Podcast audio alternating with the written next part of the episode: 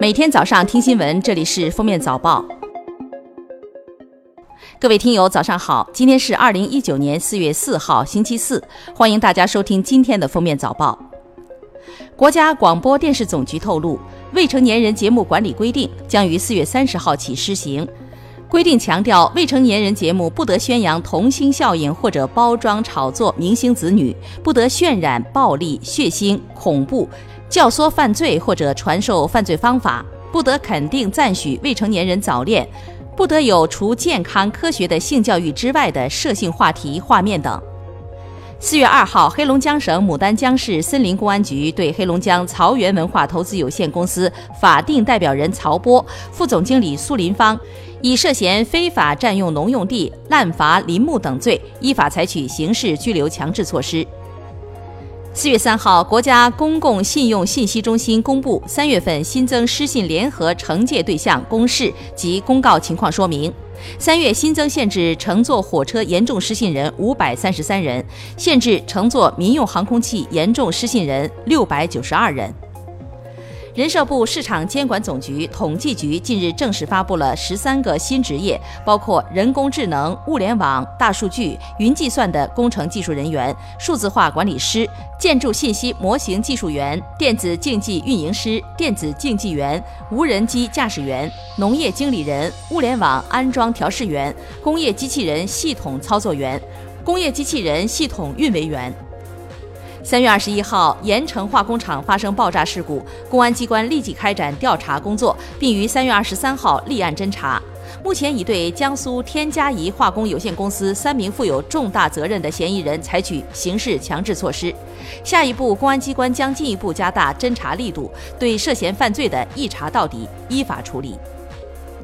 广州市中级人民法院少年家事审判庭庭长陈海怡指出，夫妻一方一直盯手机，都不跟对方聊两句，相互不理睬，或回娘家一年半载没联系，因长时间不沟通，故意疏远造成精神伤害的冷暴力，也算家暴。四月三号，最高人民法院中国司法大数据研究院发布《金融诈骗司法大数据专题报告》。报告显示，近三年来，中国金融诈骗发案量降幅明显，金融诈骗案件收案量排名前三地区为广东、上海和福建。金融诈骗类型最主要类型为信用卡诈骗，发卡量排名第十的邮储银行每万张信用卡涉案零点八三件，涉案风险排名第一。三月三十号，内蒙古自治区赤峰市巴林右旗牧民薛某某驾驶农用车违规进入林区，农用车尾气跑火引发火灾。经过两个多小时的全力扑救，火情得到全面控制。目前，薛某某涉嫌失火罪，被森林公安刑事拘留。四月三号上午，湖南一小学发生一起持刀砍伤学生事件，致两人死亡，两人受伤。受伤学生现已在医院救治，无生命危险。犯罪嫌疑人郑某军已被抓获。三月二十七号，河南焦作解放区萌萌学前教育幼儿园发生二十三名儿童疑似食物中毒症状。目前，投毒教师王某已被刑事拘留，尚有七名幼儿住院，其中一名症状较重。涉事幼儿园被查封，全园六十四名幼儿被分流。四月二号中午十一时，武汉机场一架飞往乌鲁木齐的飞机登机口，一名男子突然丢出三枚硬币，后被机场警方拘留十天。男子自称，岳母说孩子首次出远门要丢硬币保平安，不料后果如此严重。因不满退还租房押金问题，男子杨某在四楼阳台处将酒瓶、床板、菜刀扔下。民警赶到后，杨某继续往楼下扔床垫和餐具，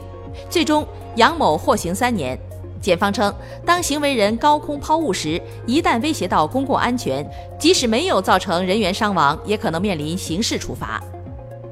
去年六月，江苏无锡四十二岁高龄产妇吴梦在身患绝症的情况下，不顾医生劝阻，搏命生子。产后紧急进行换心换肺手术，创造了世界医学史上的奇迹。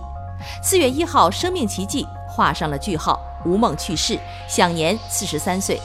她的主治医师陈静瑜曾说：“这类世界上第一的手术，他希望到此为止，仅此一例，今后永远不再有。”瑞典辱华节目主持人罗恩达尔近日宣布辞职。于本周结束其在瑞典电视台周五晚间档节目《瑞典新闻三季》的主持生涯。罗恩达尔承认自己作为一名喜剧演员，对政治缺乏正确的认知。近日，印度药品控制中心对美国个人护理品牌强生的婴儿洗发水进行质检，发现产品中含有害物质甲醛和石棉，但强生公司拒绝承认这一结果。据悉，其石棉类杂质被国际公认为致癌物，长期吸入可导致石棉肺、肺癌等疾病。另一有害物质甲醛则对儿童和孕妇危害非常大。